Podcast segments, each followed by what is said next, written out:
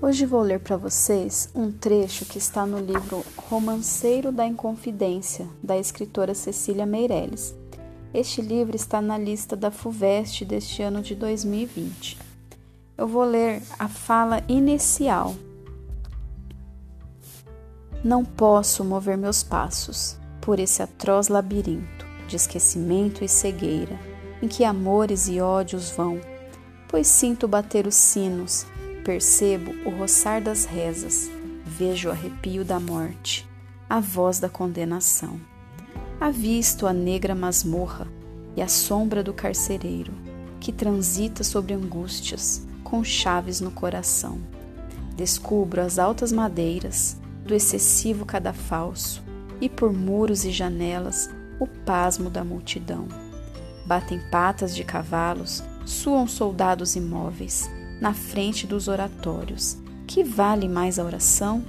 Vale a voz do brigadeiro sobre o povo e sobre a tropa, louvando a augusta rainha, já louca e fora do trono, na sua proclamação.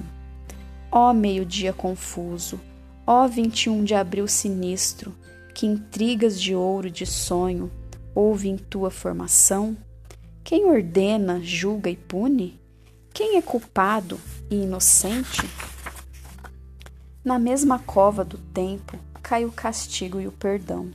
Morre a tinta das sentenças e o sangue dos enforcados. Liras, espadas e cruzes, pura cinza agora são. Na mesma cova, as palavras, o secreto pensamento, as coroas e os machados, mentira e verdade estão. Aqui além, pelo mundo, ossos, nomes, letras, poeira. Onde os rostos, onde as almas, nem os herdeiros recordam, rastro nenhum pelo chão. Ó grandes muros sem eco, presídios de sal e treva, onde os homens padeceram sua vasta solidão.